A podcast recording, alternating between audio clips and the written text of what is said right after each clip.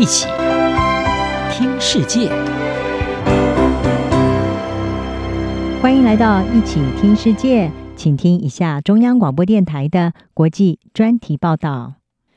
今天的国际专题要为您报道的是，拜登签署近三十年来第一个枪支管制法，具有多重意义。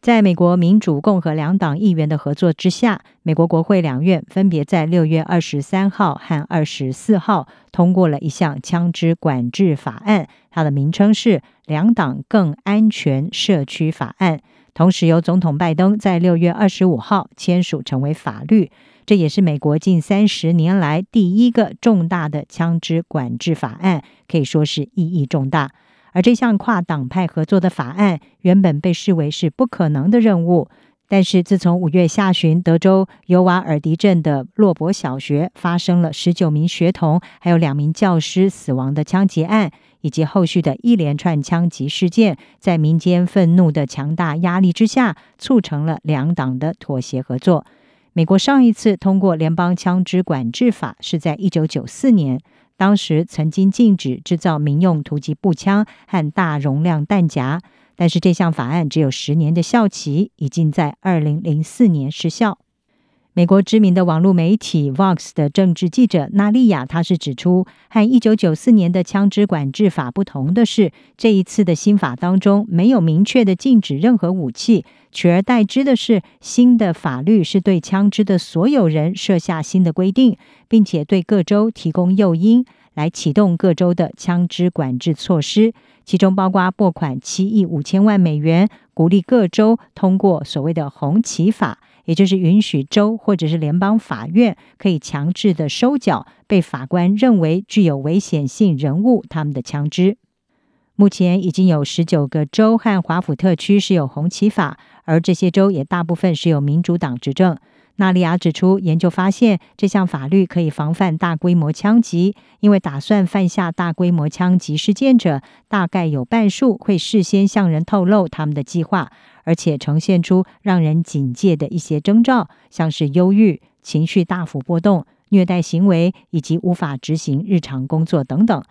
新的法律当中还包括会加强对十八到二十一岁的潜在枪支购买者进行背景调查。为心理健康和学校安全升级提供一百五十亿美元的联邦资金，同时呢，会堵住所谓的男友漏洞，也就是 boyfriend loophole，来让那些没有跟受害人结婚的家暴者没有办法购买枪支。然而，拜登和管制枪支倡议人士他们所想推动的许多改革，包括禁止攻击型的武器，还有大容量弹夹。以及将购买枪支的年龄从十八岁提高到二十一岁，还有普遍的背景调查，以及如果武器被使用在暴力的话，可以控告枪支制造商等等，这些措施都没有出现在新的法律它的最终条文中。尽管如此，纳利亚是分析说，新的法律已经被视为是在枪支管制上迈出了更大进展的重要一步。同时，也在引发文化分歧的热点议题上，罕见地展现出两党的合作。拜登也在签署新法的时候是表示，如果我们能够在枪支问题上达成妥协，我们应该能够在其他关键问题上也达成妥协。他说，这是一个具有纪念意义的日子。《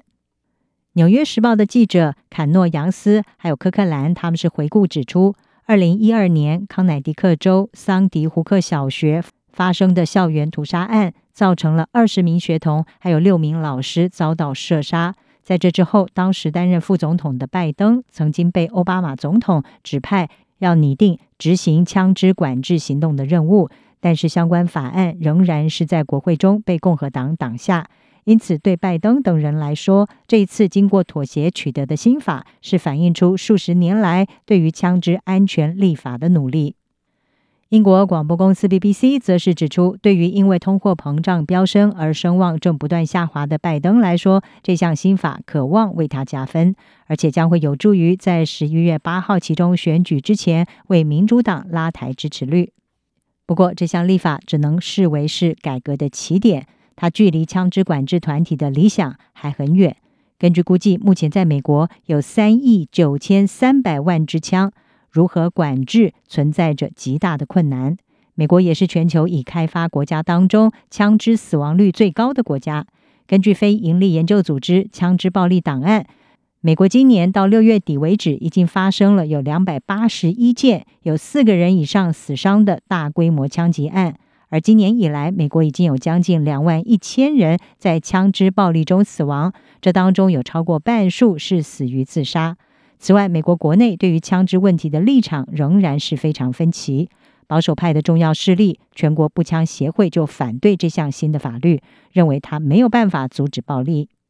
而就在众议院通过管制枪支新法案的当天，保守派大法官占多数的美国最高法院却是以六票对三票裁定，美国人有权在公共场合携带枪支来作为自我防卫。这项裁决也扩大了持有枪支的权利，预计将会让更多人合法的携带枪支。目前仍然有很多美国人认为，拥枪权是受到宪法第二修正案的保护，是非常重要的权利。许多共和党国会议员所代表的州有大批支持拥枪的选民，而在最近几年，美国国会有关枪支管制的努力也大部分因为共和党的反对而受阻。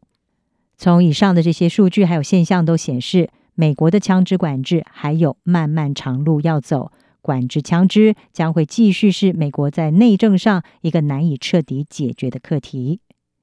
以上专题由央广编译，黄启麟撰稿，还请播报。谢谢您的收听。